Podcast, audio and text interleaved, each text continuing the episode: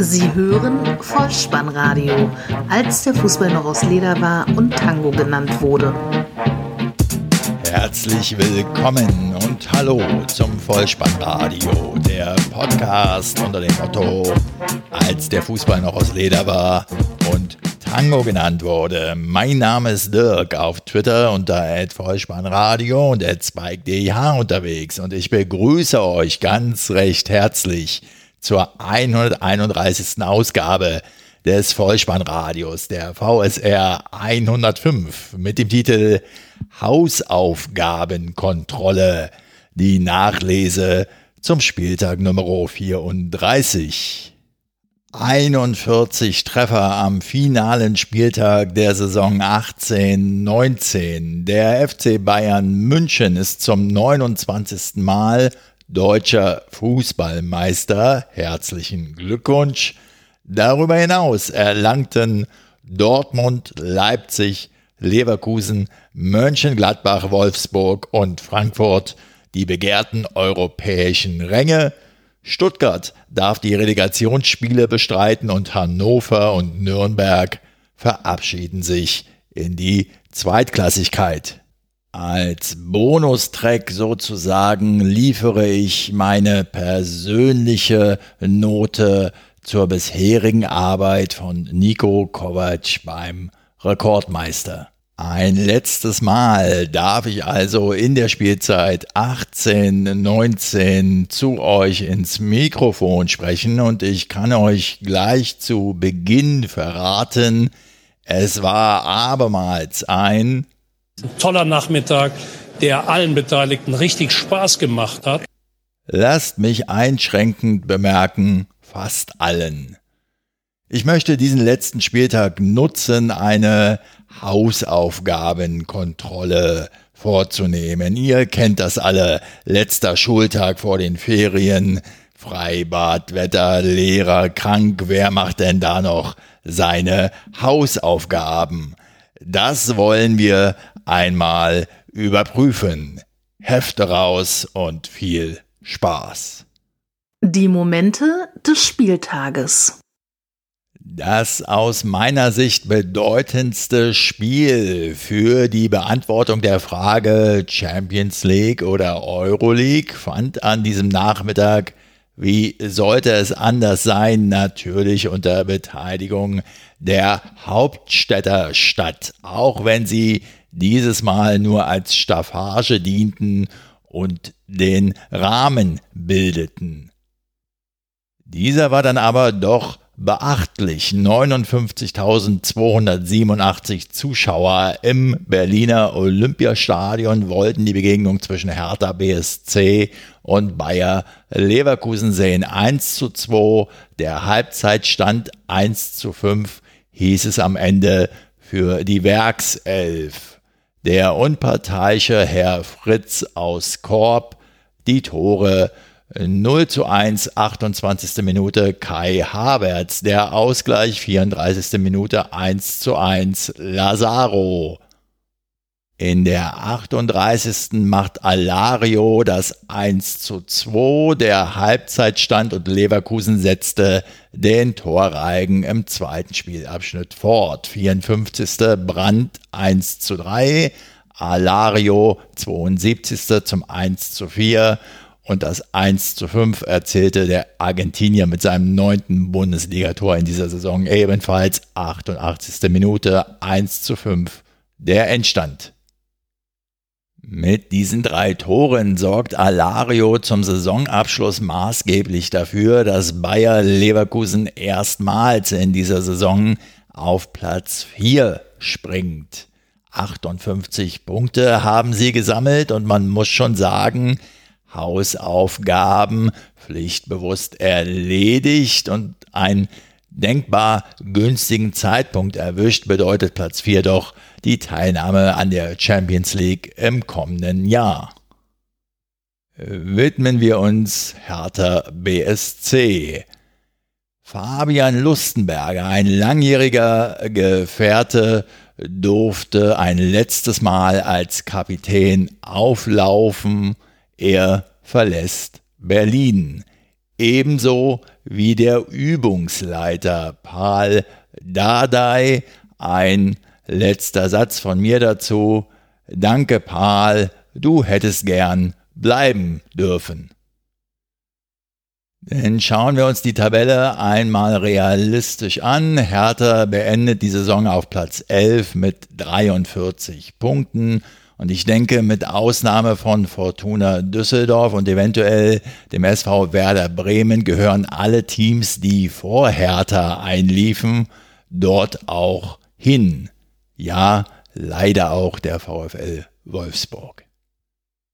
Ein kurzer Ausblick noch aus Berliner Sicht. Ich habe dieser Tage am 14.05. einen Artikel von Stefan Hermanns im Tagesspiegel gelesen. Dort heißt es unter anderem, dass Hertha BSC die Bundesliga-Lizenz für die kommende Saison nur mit Auflagen erhält. Grund dafür, so ist es in diesem Artikel beschrieben, die Berliner müssen der DFL regelmäßig ihre Finanzdaten vorlegen, weil ihre Verbindlichkeiten zum Stichtag 30.06.2018 durch den Rückkauf der Anteile von ihrem Investor KKR auf 47 Millionen Euro angewachsen sind. Auch die Fernsehgelder wurden dort angesprochen. Letzte Saison Platz 7, dieses Jahr also Platz 11. Man kann also davon ausgehen, Fernsehgelder werden geringer. Der neue Chefcoach an der Seitenlinie ist ein alter Bekannter und heißt Ante Czovic. Er hat bisher die U23 von Hertha BSC in der Regionalliga Nordost trainiert. Sein Vertrag für das Profiteam soll nur über ein Jahr laufen. Wird dieser nicht verlängert, kann Czovic in die Nachwuchsabteilung zurückkehren. Und einen Neuzugang gibt es auch schon zu vermelden. Dedrick Boyata, 28 Jahre alt, belgischer Nationalverteidiger. Er kommt ablösefrei von Celtic Glasgow. Transfers kann er, der Lange. Zum Abschluss lasst mich noch einmal sagen, danke Paul Dardai und ein erholsames Sabbatical-Jahr. Haben die Berliner nun ihre Hausaufgaben erledigt oder nicht? Nun ja, auf den Spieltag bezogen ist es klar, da kann man es eindeutig verneinen. Betrachten wir die gesamte Saison, so denke ich, mit Ausnahme der Niederlagen gegen Fortuna Düsseldorf, die hätte man sich wahrlich sparen können, war es doch eine unaufgeregte Saison und von daher Klassenziel erreicht. Borussia Mönchengladbach gegen Borussia Dortmund 0 zu 1 nach 45 Minuten, 0 zu 2 am Ende. 54.022 Zuschauer im ausverkauften Borussia Park und ein Berliner hatte wieder seine Hände im Spiel, Schiedsrichter Manuel Gräfe. Borussenduell also und ein Spieler, der auch schon das Trikot des Gegners trug, wartete mit spielentscheidenden Aktionen auf. 37. Spielminute, ein Freistoß von Marco Reus aus halblinker Position ans Außennetz.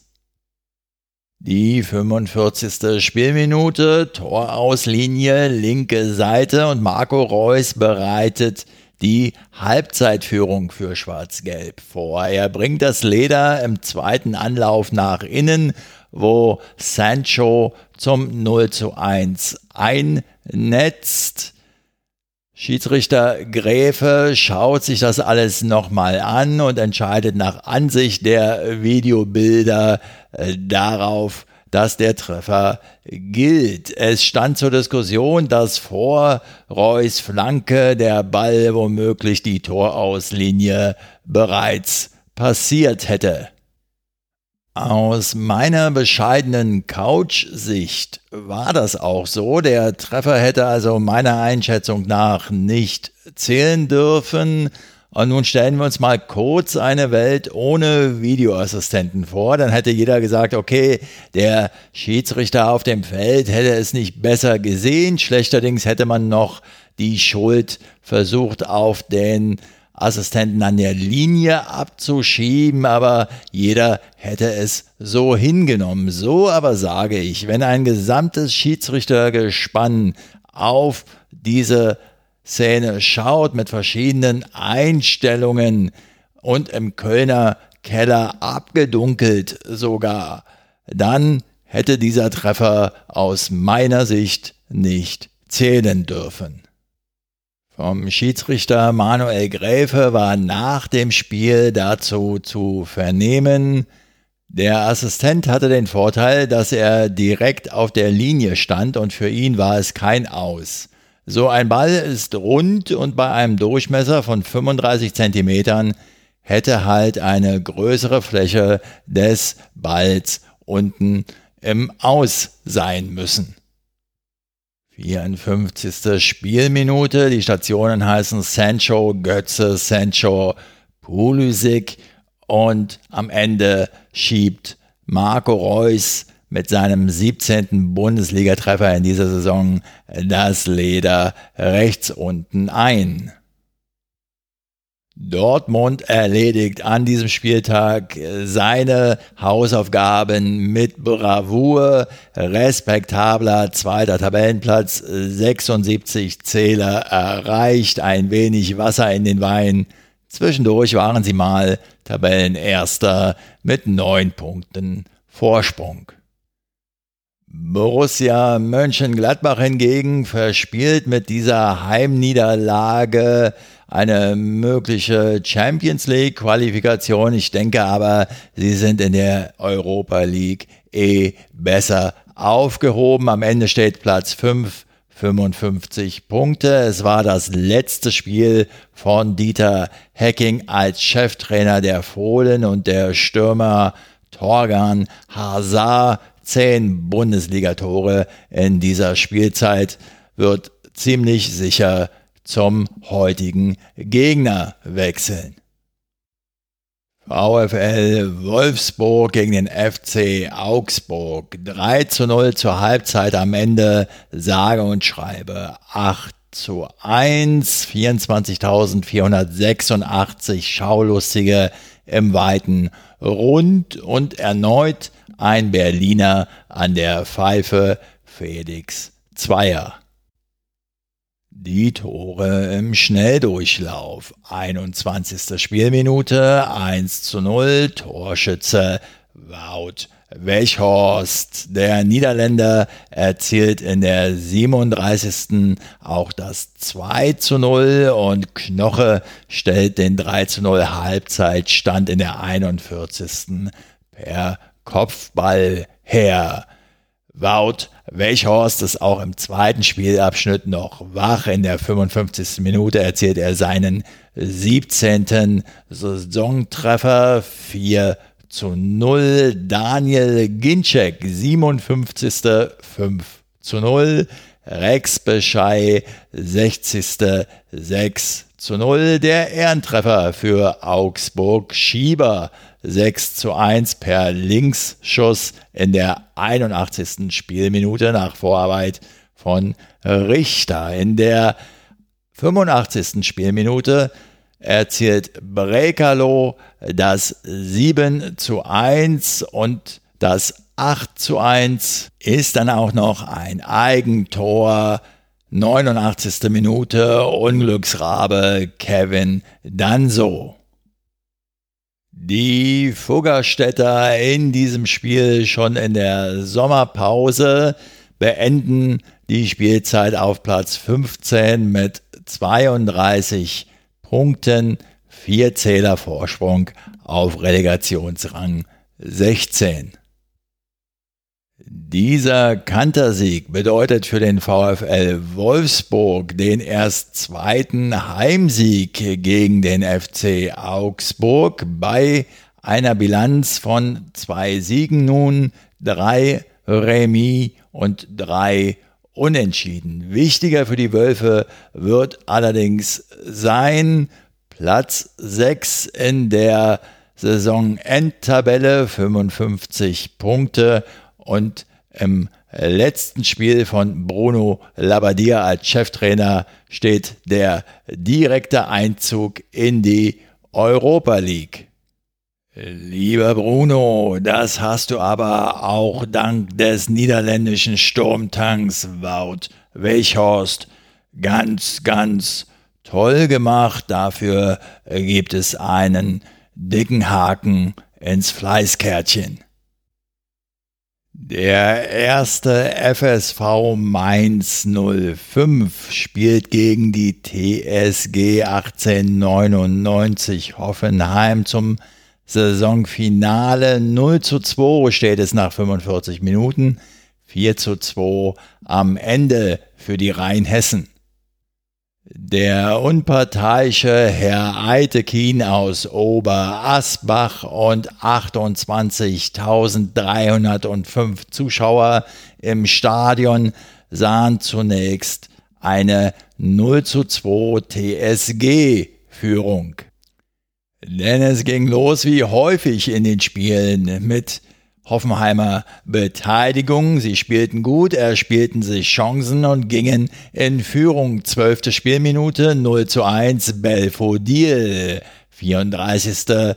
Minute ein direkter Freistoß Kramaric zum 0 zu 2. Dann kommen wir zum Kapitel Unerfahrenheit.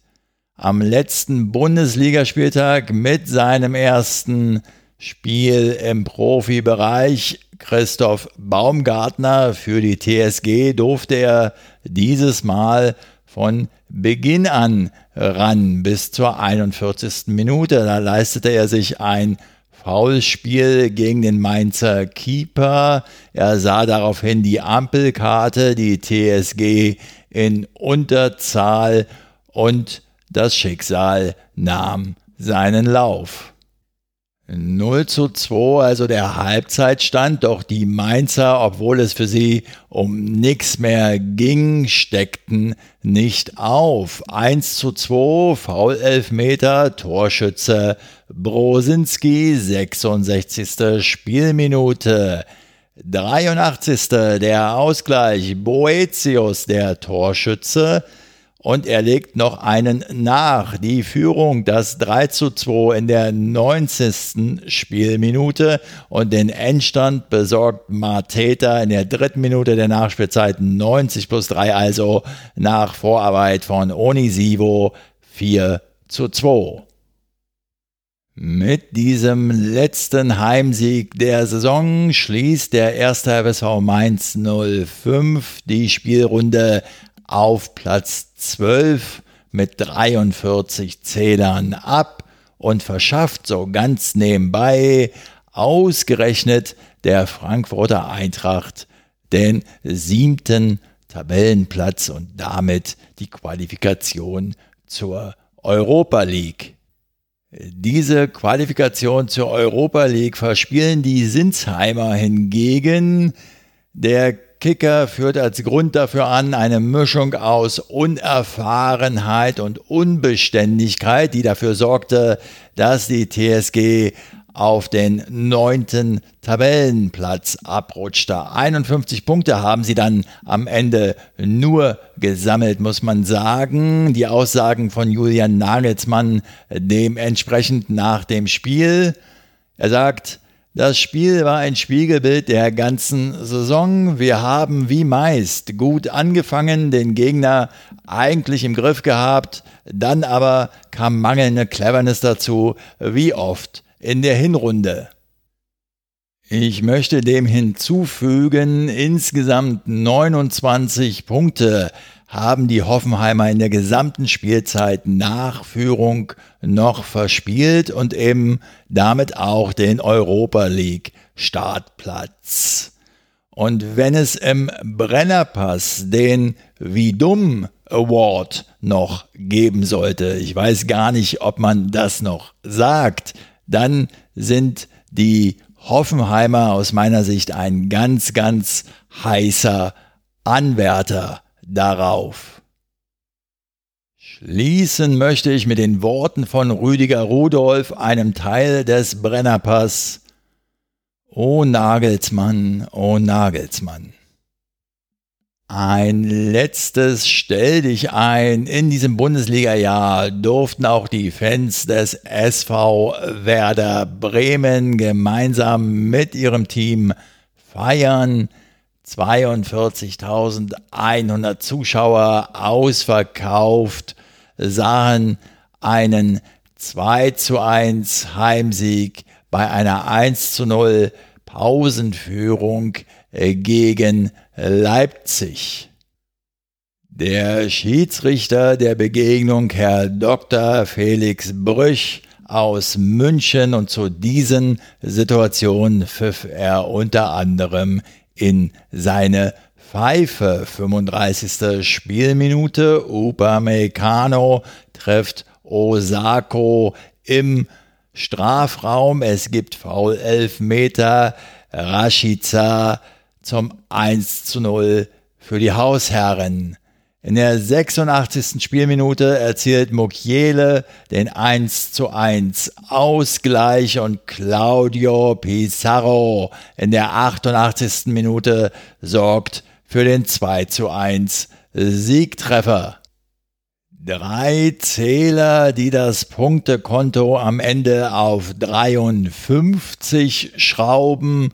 Sie bringen Platz 8 und damit verpasst der SV Werder Bremen das internationale Geschäft.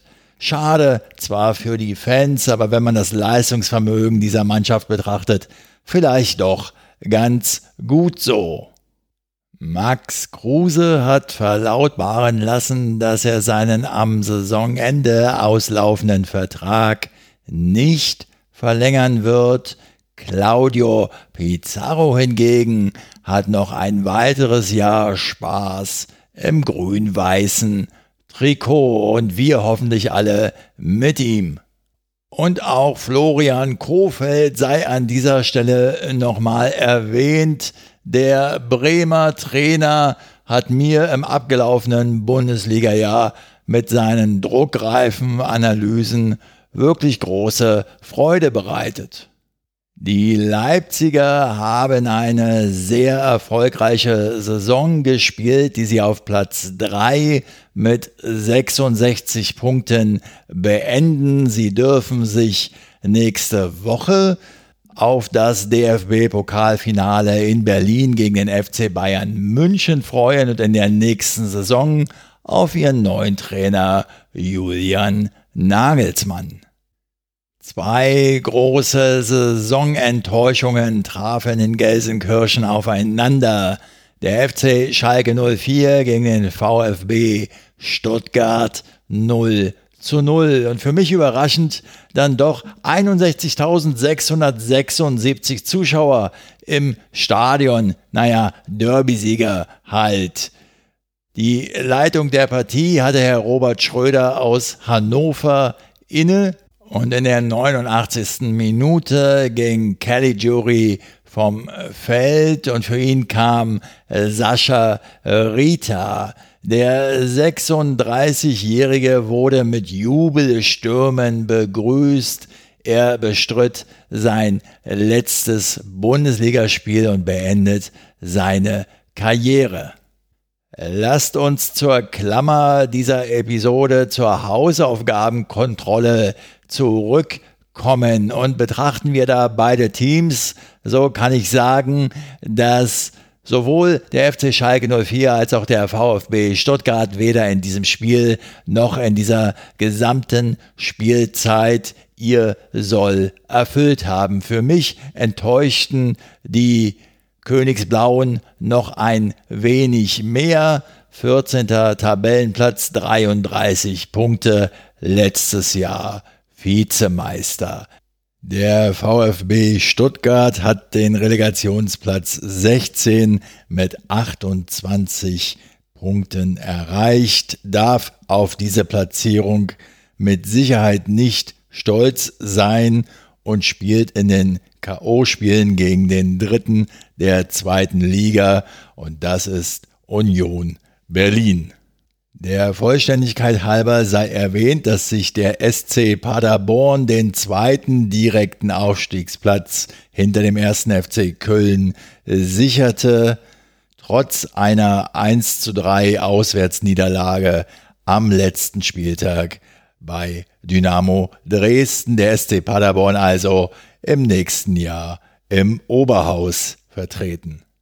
Union Berlin ging in den letzten Zweitligaspieltag als Tabellendritter und es war klar, sie mussten ihr Spiel in Bochum gewinnen, lagen verdientermaßen 0 zu 2 lange zurück und kämpften sich in der Schlussphase noch heran. Es stand auf einmal 2 zu 2, Bochum mit 10 Mann, aber es fehlte letztlich ein Tor für den direkten Aufstieg.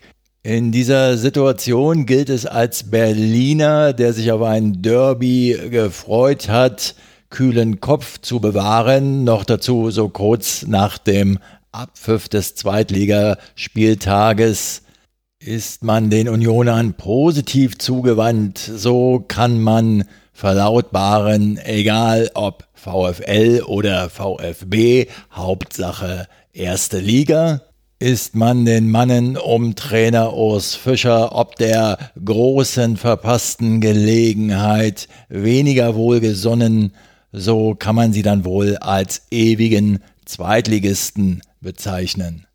Im Hinspiel am 23. Mai empfängt der VfB Union Berlin zunächst in Stuttgart und das Rückspiel am 27. Mai findet dann in der alten Fürsterei in der Hauptstadt statt.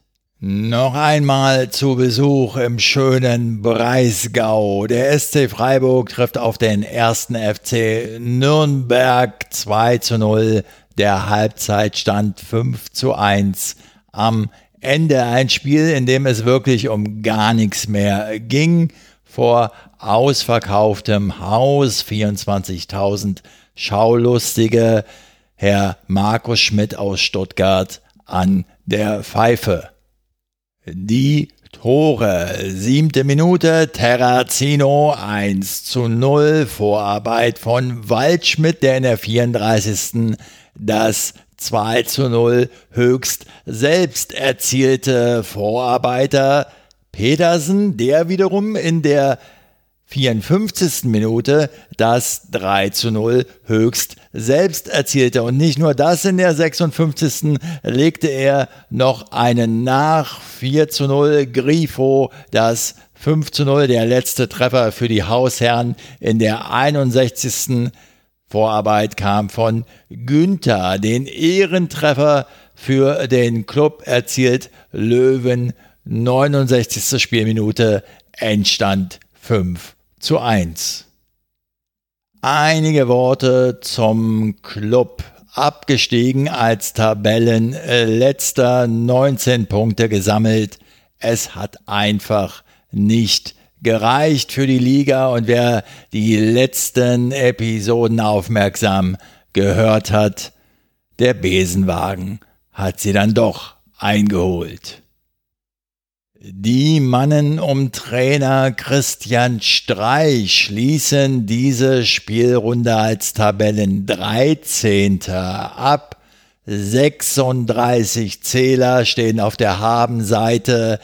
Ein Rang, den ich ihnen vor der Saison in etwa zugetraut habe. Und wenn ich ganz ehrlich bin, sie sind sogar noch etwas besser platziert, als ich das vermutet hätte. Wo liegt eigentlich Röthenbach an der Pegnitz? Na, hättet ihr es gewusst? Ich gebe zu, ich musste nachschlagen. Röthenbach an der Pegnitz ist eine Stadt im mittelfränkischen Landkreis Nürnberger Land. Wir sprechen also hier vom Bundesland Bayern.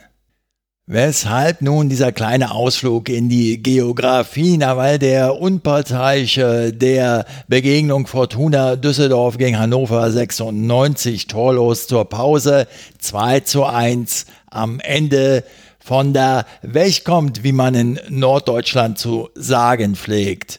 Röthenbach an der Pegnitz hat im Übrigen 11.956 Einwohner.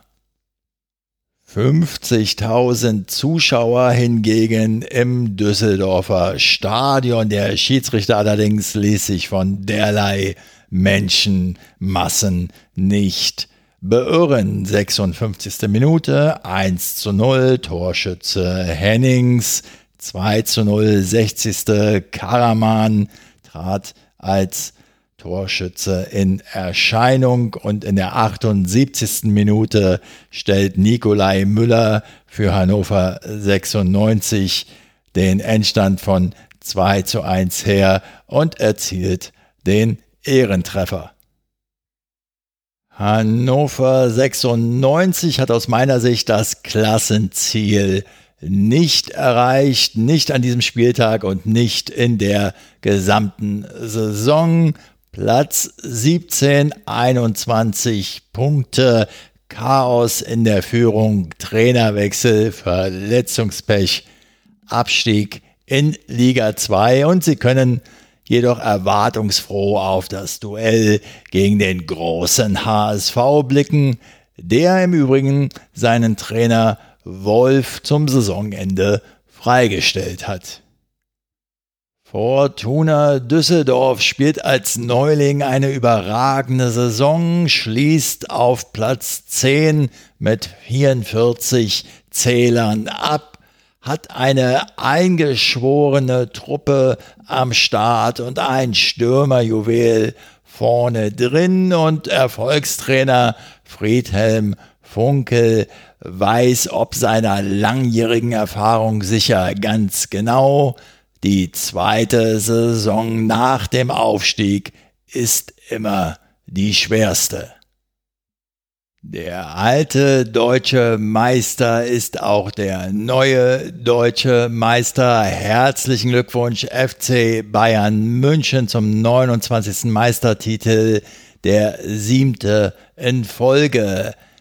In der Begegnung gegen Eintracht Frankfurt hieß es zur Pause 1 zu 0, am Ende 5 zu 1, 75.000 Zuschauer, ausverkauftes Haus und Schiedsrichter Stegemann aus Niederkassel leitete die Begegnung.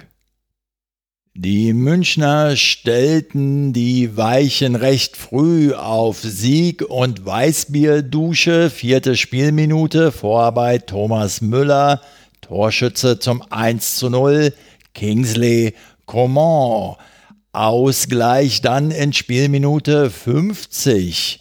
Sebastian Aller traf nach Vorarbeit von Abraham. Es stand plötzlich 1 zu 1 und kurzzeitig kam Hoffnung auf im Fernduell für Borussia Dortmund. Allerdings wirklich nur ganz, ganz kurz, denn in der 53. Minute David Alaba mit einem Linksschuss 2 zu 1 und Renato Sanchez in der 58. erhöhte auf 3 zu 1. Und dann begannen die Robbery-Festspiele. Zunächst erzielte Franck Ribery in der 72. das 4 zu 1 und Arjen Robin in der 78. ließ sich nicht lumpen und stellte den 5 zu 1 Endstand her. Die Frankfurter Eintracht beendet trotz der Niederlage in München die Saison auf Platz 7 aufgrund des Heimsieges der Mainzer gegen die TSG 1899 Hoffenheim. 54 Punkte haben sie gesammelt und in diesem Jahr eine großartige europäische Saison gespielt, die erst im Halbfinale gegen Chelsea höchst unglücklich im Elfmeterschießen endete.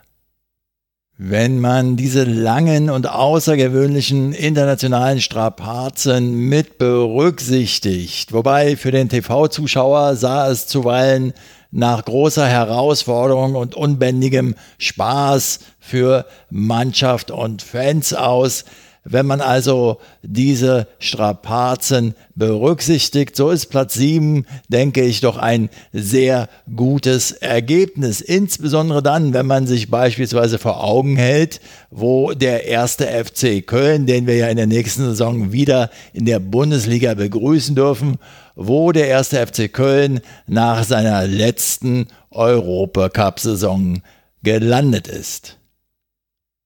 Kommen wir nun zum FC Bayern München und insbesondere zum Trainer Nico Kovac. Ich hatte ja schon in der letzten Episode angekündigt, dass ich nach dem 34. Spieltag meine eigene Meinung zur Arbeit von Nico Kovac einmal loswerden möchte.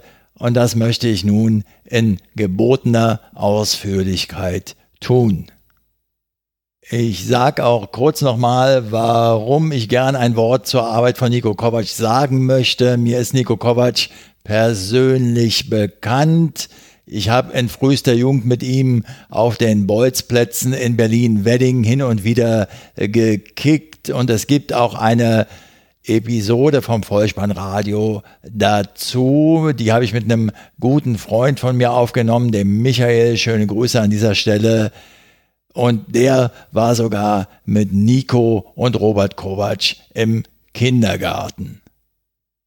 Zum Zeitpunkt der Aufnahme, Sonntag, 19. Mai, steht, denke ich, noch nicht verbindlich fest, ob der Trainer des FC Bayern München in der kommenden Saison auch Nico Kovac heißen wird. Die Saison ist ja für die Bayern auch noch nicht beendet. Nächste Woche DFB-Pokalfinale gegen Leipzig. Von daher ist alles, was ich jetzt hier zum Thema sage, eh reine Spekulation und möglicherweise in einer Woche nach dem Pokalfinale schon wieder überholt. Nichtsdestotrotz kann ich mir ja hier in diesem kleinen Podcast durchaus die Freiheit rausnehmen, die Aussagen von Nico Kovac vor dem Spiel auf der Pressekonferenz und auch nach dem Spiel während der Weißbierduschen zu deuten, auch wenn sie möglicherweise in der nächsten Woche schon wieder Makulatur sind. Was jedoch bleibt, sind die Bilder, zu den Feierlichkeiten auf dem Platz. Die ersten Bilder, Mannschaftsfoto, Ehrungen, alles das sah für mich nicht danach aus, dass Nico Kovac in der nächsten Saison noch Trainer beim FC Bayern München sein wird. Einige Zitate von Nico Kovac vor dem abschließenden Bundesligaspieltag auf der Pressekonferenz geäußert. Er sagt dort, ich habe einen Vertrag, der nach dem Sommer noch zwei Jahre geht und ich möchte den auch gerne erfüllen. Zwei weitere Sätze von ihm aus dieser Pressekonferenz, die dann jeder für sich selbst interpretieren kann. Zunächst sagt er, wir müssen lernen, dass unsere Welt besser werden muss und auch auf seine Zeit als FC Bayern Trainer zurückblickend im letzten Jahr. Ich habe gemerkt, wie schwierig es ist, Mensch zu bleiben. Soweit also einige Aussagen vor dem Spiel. Nach der Begegnung sagte Kovac unter anderem, es war ein sehr, sehr anstrengendes Jahr, das können Sie mir glauben. Und weiter sagte er, er habe ja drei Chefs und wenn man mit ihnen rede, dann hört man raus, in welche Richtung es geht. Ich glaube schon, dass ich es richtig interpretiert habe. Präsident Hoeneß sagte dazu, dass es nicht der richtige Zeitpunkt sei, um darüber zu sprechen und Sportdirektor Sali Hamicic sagte, die Fakten sprechen dafür, dass Kovac Trainer bleibe. Zum Zeitpunkt der Aufnahme dieses Podcasts ist Nico Kovac also noch Bayern-Trainer und wie besser als mit den Kovac-Worten kann man diese kleine Zitatensammlung abschließen, Stand jetzt.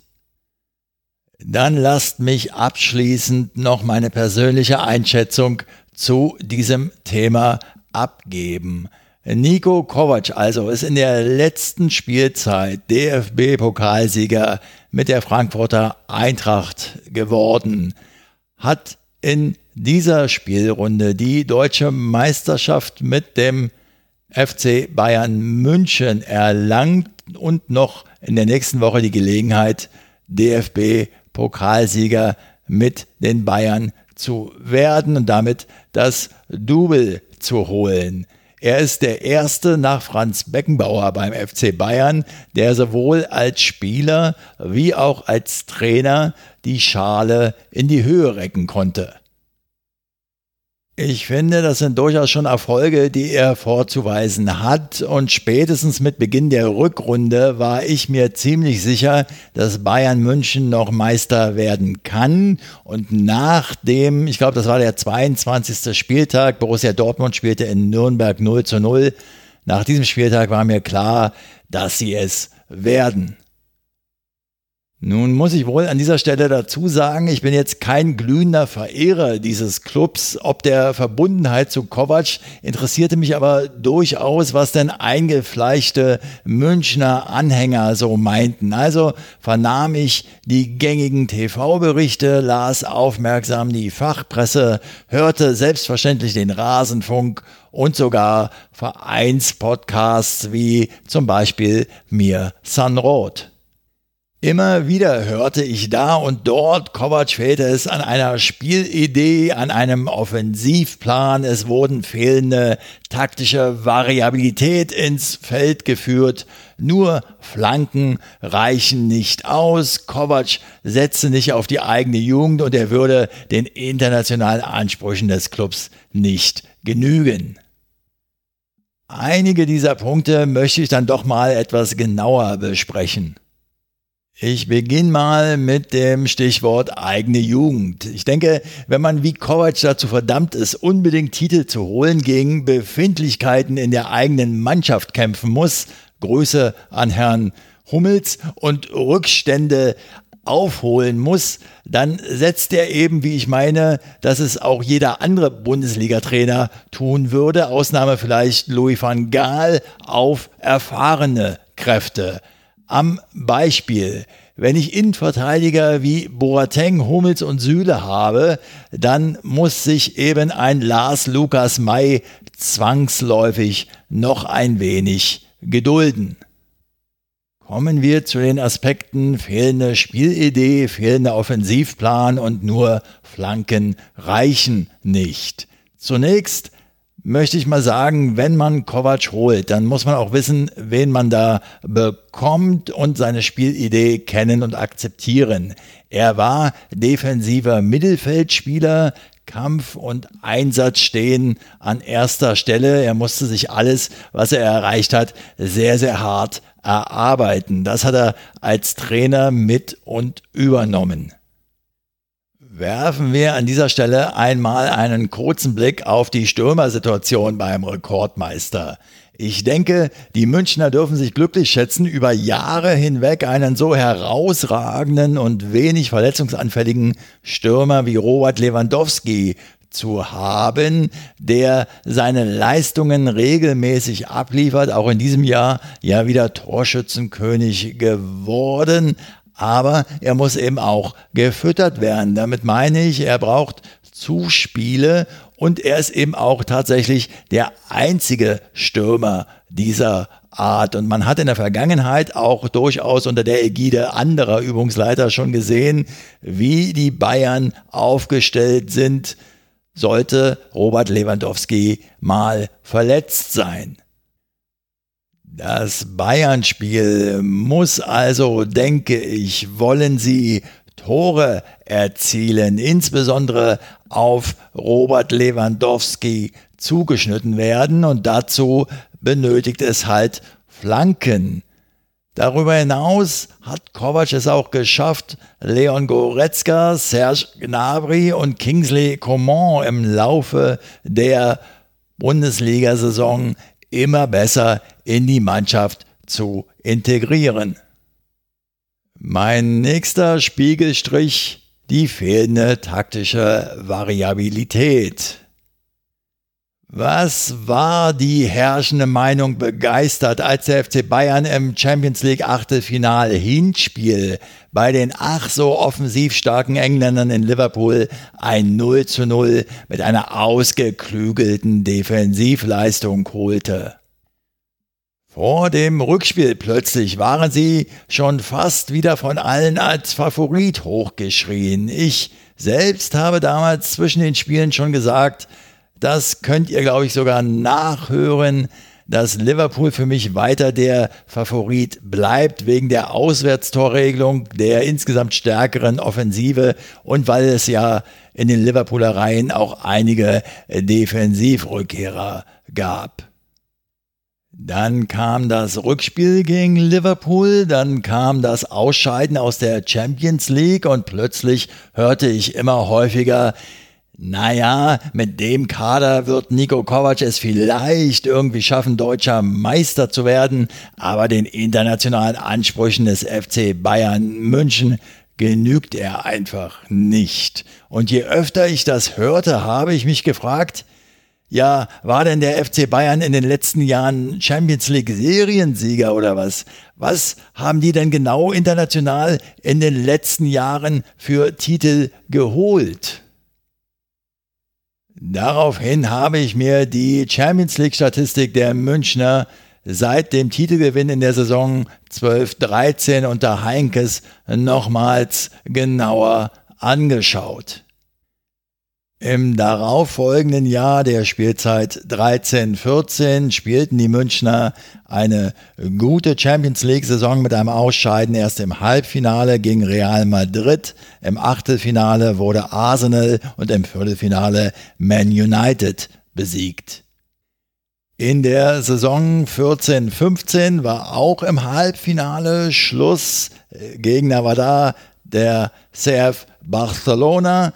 Allerdings muss man berücksichtigen, im Achtelfinale hatten sie Schachtor Donetsk, die sie zu Hause mit 7 zu 0 besiegten und im Viertelfinale Porto zu Hause 6 zu 1 wegfegten.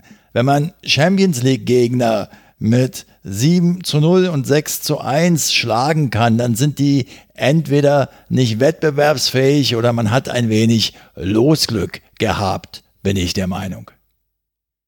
Aber mit solchen Gegnern in den Vorrunden ist es dann natürlich auch etwas einfacher, ins Halbfinale einzuziehen.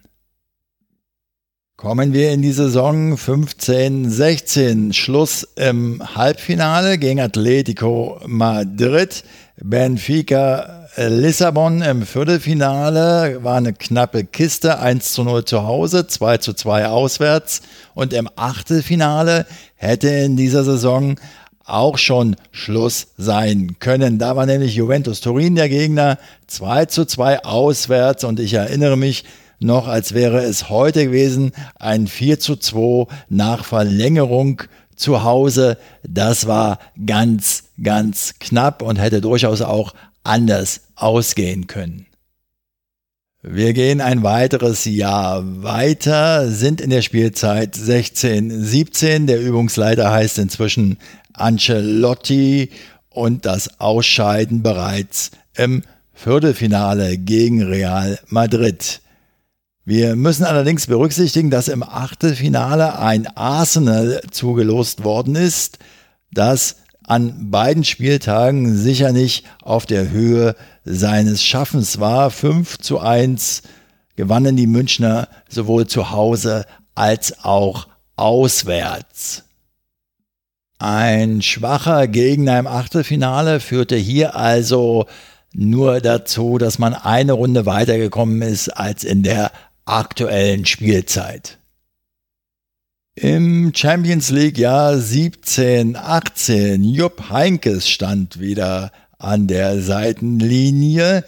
Schluss war im Halbfinale. Zunächst wieder ein schwacher Gegner im Achtelfinale Besiktas Istanbul zu Hause 5 zu 0 und auswärts 3 zu 1. Sicher kein wettbewerbsfähiger Champions League Gegner an diesen Spieltagen. Dazu kam dann beim Ausscheiden im Semifinale gegen Real ein Aspekt, den wir noch gar nicht hatten, nämlich den der individuellen Fehler. Jeder erinnert sich noch an den Rückpass von Kimmich auf Ulreich, der mitentscheidend war, so denke ich. Der Stichpunkt individueller Fehler ist ein guter. Er führt uns nämlich in die aktuelle Spielzeit. Ach, da sind wir ja schon bei Nico Kovac und dem Achtelfinale gegen Liverpool. Lobeshymnen im Auswärtsspiel beim torlosen 0 zu 0, ob der ausgeklügelten Defensivleistung dann kam das Rückspiel zu Hause, das 3 zu 1 verloren ging und ein individueller Fehler von Manuel Neuer. Fassen wir also noch einmal zusammen. Was führte auch dazu, dass die Münchner in den letzten Jahren weiter gekommen sind als in der aktuellen Spielzeit in der Champions League? Ich denke, nicht wettbewerbsfähige Gegner und ein wenig Losglück kann man da durchaus als Antwort aufführen. Und was man auch sieht, ist, dass die Champions League immer ein wenig auch Glückssache ist. Man kann sie nicht planen. Fragt nach bei den diesjährigen Halbfinalisten Tottenham, Liverpool, Ajax und Barcelona. Und vor allem kann man sie nicht jedes Jahr gewinnen. Diese bittere Erkenntnis mussten auch schon ganz andere Trainer schlucken. Noch eine kleine Kontrollfrage zur Untermauerung meiner Thesen unter Berücksichtigung der aufgeführten Champions League Statistik der Münchner. Was war möglicherweise mit ein Grund dafür, dass der FCB und ich unterstelle jetzt mal gutwillig gute, spielstarke Mannschaftsleistungen, renommierte Übungsleiter und Ordnung in der Führungsetage, dass der FCB also dennoch keinen Champions League-Titel nach 2012-13 mehr holte. Als Antwort kann man hier bedenkenlos anführen, so denke ich, an den Spieltagen einfach bessere Gegner, die Tagesform und eben die von mir vorhin schon angesprochenen individuellen Fehler. Manuel Neuer im Rückspiel gegen Liverpool der letzte. Abschließen möchte ich meine Einlassungen zum Thema mit einem Champions League-Sieger des FC Bayern München, mit dem Tiger, mit Stefan Effenberg. Und ich bin wahrlich kein Freund der Aussagen von Effenberg. Doch ich habe immer noch im Ohr die Diskussion, die auf Sky 90 zwischen dem Hin- und dem Rückspiel gegen Liverpool stattfand. Dort wurden zunächst Ergebnisse abgefragt und Gast war eben unter anderem Stefan Effenberg und der sagte im Brustton der Überzeugung, für das Rückspiel das Ergebnis 0 zu 0. Irgendwann im Laufe der Sendung sagte dann der neben ihm sitzende BR-Journalist Bernd Schmelzer, so sinngemäß, ja irgendwann müssen die Bayern ja ein Tor schießen. Effenberg bekräftigte seine Aussage damals nochmal, müssen sie nicht, sagte er und meinte damit die reguläre Spielzeit und eventuell sogar die Verlängerung. Wenn man sich daran erinnert, wie Stefan Effenberg mit den Münchner Bayern Champions League-Sieger geworden ist, dann kann man diese Aussagen verstehen, aber auch vor dem Hintergrund des Hinspiels, des torlosen 0 zu 0 in Liverpool. Es war eben eine wirklich gute defensive Leistung, die hätte eben nur noch ein weiteres Mal klappen müssen. So war die Taktik ausgerichtet, nicht nur für das Hin, sondern auch für das Rückspiel und bei diesem Ritt auf der Rasierklinge dürfen eben keine Fehler passieren. Im Hinspiel ist dies gelungen, im Rückspiel nicht. Am Ende stand das Ausscheiden. So what? Im nächsten Jahr gibt es eine weitere Chance. Aber deshalb davon zu sprechen, und das nun wirklich die Quintessenz meiner Ausführungen, deshalb davon zu sprechen, Nico Kovac genüge nicht den internationalen Ansprüchen des Vereins, das halte ich gelinde gesagt für übertrieben. Nun habe ich mich hier doch ein wenig in Rage geredet, ganz ungewöhnlich für meine Verhältnisse und ich weiß auch gar nicht, warum ich das gemacht habe, denn ich habe persönlich gar nichts davon, dass Nico Kovac Bundesliga-Trainer ist und auch nicht, dass er Bundesliga-Trainer bei den Bayern ist. Trotz aller Aussagen, die nach dem letzten Bundesligaspiel getätigt worden sind, die Bilder sprachen meiner Ansicht nach eine deutliche Sprache. Lassen wir uns überraschen.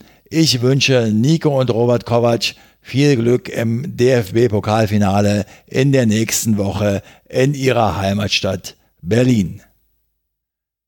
Dann sind wir ans Ende angelangt. Nicht nur ans Ende dieses 34. Bundesligaspieltages, sondern auch ans Ende dieser kompletten Spielrunde 2018, 2019. Alle Entscheidungen in der Bundesliga sind gefallen und nicht nur das, auch in meinem persönlichen Umfeld sind in der letzten Woche einige weitreichende Entscheidungen gefallen, die Auswirkungen haben werden auf mein weiteres Leben, ob und wie sie sich auf diesen Podcast auswirken möglicherweise. Das kann ich im Augenblick noch nicht sagen. Dafür sind sie noch zu frisch.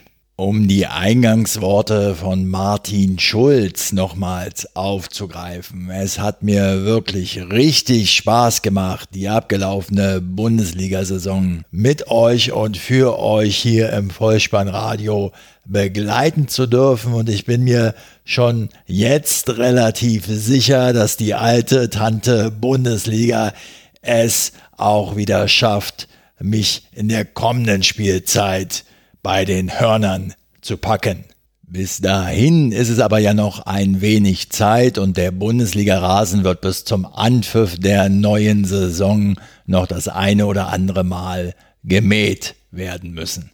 Was uns im Augenblick noch fehlt, ist die Vorschau, der Ausblick auf das DFB-Pokalfinale nächste Woche in Berlin zwischen dem FC Bayern München und Leipzig. Und ich wiederhole es nochmal, ich drücke Nico und Robert Kovac die Daumen, dass sie den Erfolg einfahren können und damit eben auch dem FC Bayern München. Den Fall eines möglichen Leipziger Pokalsieges habe ich für mich insofern abgemildert, als dass ich 100 Cent darauf gesetzt habe. So, und jetzt klappt eure Hausaufgabenhefte endlich zu. Vergesst den Fußball mal für eine kleine Weile und genießt den Sommer da draußen. Sollte es mal regnen, dann schaut euch die zweite Staffel von Fleabag an. Die ist gerade auf Amazon Prime erschienen. Sollte nun der eine oder die andere von euch fragen, Amazon Prime, was ist denn das? Kann man das essen? Tut das weh? Schmeckt das gut? Dann kann ich euch verweisen auf meine aktualisierten Amazon Affiliate Links. Einer davon ist eben Amazon Prime. Klickt da ruhig mal drauf, informiert euch und wenn ihr interessiert seid, klickt euch darüber einen Account. Diese Amazon Affiliate Links findet ihr im Übrigen auf der Startseite der Vollspannradio Website bolzen und truppen.potspot.de. Ganz unten finden sich die Amazon Affiliate Links und die finden sich auch auf der Unterstützenseite des Vollspannradios, die übrigens betitelt ist mit Küss die Hand und vielen Dank. An diesen beiden virtuellen Orten findet ihr auch die Möglichkeit, das Vollspannradio mit Auphonic-Guthaben zu unterstützen. Auphonic ein Dienst, der es ermöglicht, die Podcast-Produktionen sehr gut hörbar zu machen und darüber hinaus dafür sorgt, dass die Produktionen jedes Mal einwandfrei vom Band laufen. Und da, wie ihr ja selbst mitbekommt, die Episoden des Vollspannradios gerade zum Ende der Saison immer länger werden, ist das, wie ich finde, eine weitere gute Möglichkeit, das Vollspannradio im eigenen Hörerinnensinne zu unterstützen. Das war's. Wenn es euch gefallen hat, dann lasst es mich wissen. Ihr findet alle Kontaktmöglichkeiten auf der Website des Vollspannradios bolzen und druppen.potspot.de. Folgt dem Vollspannradio auf Twitter, abonniert den Podcast Vollspannradio, denn so verpasst ihr keine weitere Episode und empfehlt das Vollspannradio weiter, denn damit tragt ihr dazu bei, es noch sichtbarer zu machen. Schmeißt mir gern euren frei gewählten Jahresbeitrag für die abgelaufene Bundesliga-Saison in den Hut und denkt dabei daran, dass das Vollspannradio die kommende Spielzeit auch irgendwie finanzieren muss. Kurz, Bleibt dem Vollspannradio gewogen. Ich bedanke mich für eure Zeit, für euer Vertrauen in diesen Podcast und verabschiede mich auch heute wieder mit dem Hinweis für den Fall, dass ihr die Kugel mal wieder im Netz unterbringen wollt. Kopf, Innenseite, Außenriss Hacke. Nein, nur mit dem Vollspann geht er rein. Gehabt euch wohl. Ich wünsche einen tollen Sommer. Ciao. Sie hörten Vollspannradio. Vollspannradio. Vollspannradio. Vollspannradio. Vollspannradio. Und dabei habe ich gerade letztens noch irgendwo gelesen, dass Podcasts erst bei einer Länge ab 60 Minuten wirklich interessant sein sollen.